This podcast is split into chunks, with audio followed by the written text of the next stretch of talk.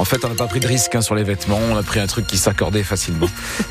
Allez, nous sommes sur la route. Les conditions de circulation sont mauvaises à cause de la pluie. Pascal, vous confirmez pas mal de pluie aujourd'hui. Oui, encore de, de bonnes pluies, nous dit Patrick Marlière, 10 à 15 mm maximum. Retour de quelques éclaircies en toute fin de journée à l'ouest, avec des températures de 6 à 7 degrés relevées tout à l'heure à Dunkerque, Calais ou encore Le Touquet pour ces maximales comptées euh, 6 à 8 hein, pour cet après-midi. Pascal, l'hôpital d'Armentières donc n'en a peut-être pas terminé avec les pirates informatiques. Après la cyberattaque dont il a été victime dans la nuit du 10 au 11 février, des fichiers ont été rendus accessibles hier et diffusés. Ils sont en cours d'analyse, mais pourraient donc, Sophie Morland, appartenir au centre hospitalier. Ce sont des liens renvoyant sur des fichiers qui ont été partagés.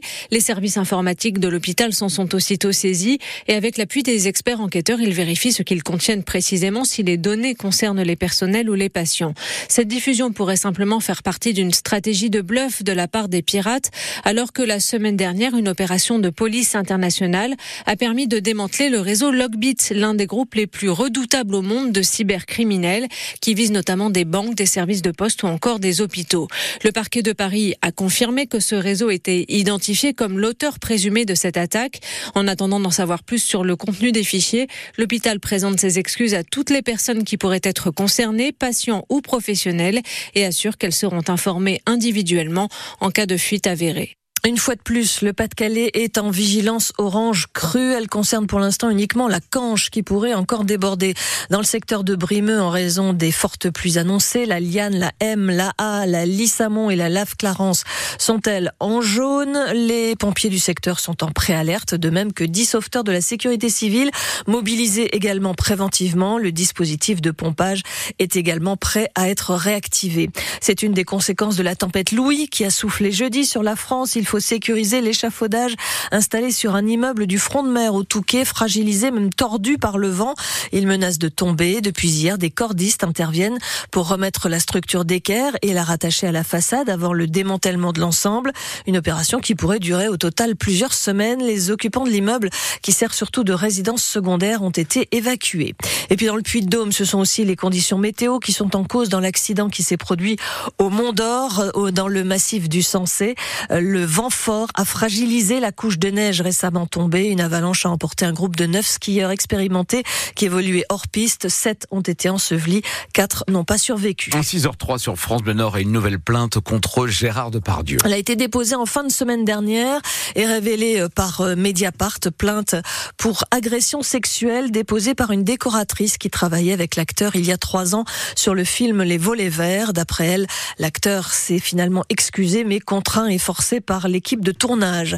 La justice administrative examine aujourd'hui sur le fond l'arrêté d'expulsion de l'imam Iqiyoussen, ce prédicateur qui vivait à Lourches dans le Valenciennois, arrêté suspendu en août 2022 mais qui n'avait pas empêché son expulsion vers le Maroc. L'imam a demandé à être entendu en vidéo à l'occasion de cette audience, ce qui lui a été refusé selon son avocate. N'ayant pas la nationalité française, il a peu de chances de pouvoir revenir un jour dans le Nord, même si le tribunal administratif se prononce en sa faveur. En 6h04 sur France Bleu Et le stade Pierre-Mauroy de Villeneuve-d'Ascq n'a pas pu célébrer hier la victoire du 15 de France qui affrontait l'Italie dans le tournoi, Destination. Les Bleus ont concédé le nul 13 à partout et peuvent euh, remercier le poteau qui a fait rebondir la pénalité italienne dans les arrêts de jeu. L'équipe de France de rugby qui n'est plus la même depuis son élimination en quart de finale de la Coupe du Monde. Le sélectionneur Fabien Galtier reconnaît que la période est délicate mais il ne veut pas baisser les bras. Vivre une défaite, c'est une crise déjà en soi. Donc c'est vrai que là, c'est une période où, euh, après une défaite à domicile, une victoire en Écosse et un match nul face à l'Italie, c'est une période difficile, douloureuse, parce que le résultat n'est pas celui qui était attendu. Là, c'est un match nul euh, qui aurait pu euh, être aussi une défaite, hein, on est tous conscients. On est dans le dur, mais ni abattement, ni colère, parce que je, je trouve que les joueurs ont été très généreux et la volonté très ferme de se retrouver pour aller euh, jouer euh, le dernier bloc du tournoi, c'est-à-dire au Pays de Galles à Cardiff, avec ambition et recevoir l'Angleterre. Les Bleus qui ont passé la nuit à Lille vont donc préparer maintenant leur déplacement au Pays de Galles. Au classement du tournoi des Six Nations, la France compte 9 points de retard sur l'Irlande, elle toujours invaincue. Pas beaucoup plus de sourire hein. du côté des footballeurs lillois et lensois. Nos deux équipes ont perdu hier leur match comptant pour la 23e journée du championnat de Ligue 1. Lille a été battue par Toulouse 3 buts 1. Lens a perdu face à Monaco 3-2. Au classement, le LOSC est 5e, le RC Lens 6e. Hier soir, le PSG et Rennes ont fait match nul un partout. Alors sur le podium, on retrouve évidemment Paris, mais aussi Brest et désormais Monaco. Du tennis à Lille cette semaine, c'est le Play-in Challenger qui permet de découvrir les jeunes talents de la discipline aux côtés de têtes d'affiche. On peut citer cette année le nordiste Lucas Pouille pour la première fois sur les cours du tennis club de Lille, mais aussi le bouillant euh, Benoît Père et puis un réalisateur nordiste récompensé ce week-end, non pas à Paris lors des Césars, mais à Berlin. Bruno Dumont a reçu le prix du jury à la Berlinale euh, pour son film L'Empire, sorti en salle mercredi et largement tourné sur la côte d'Opale, notamment du côté d'Audrecel.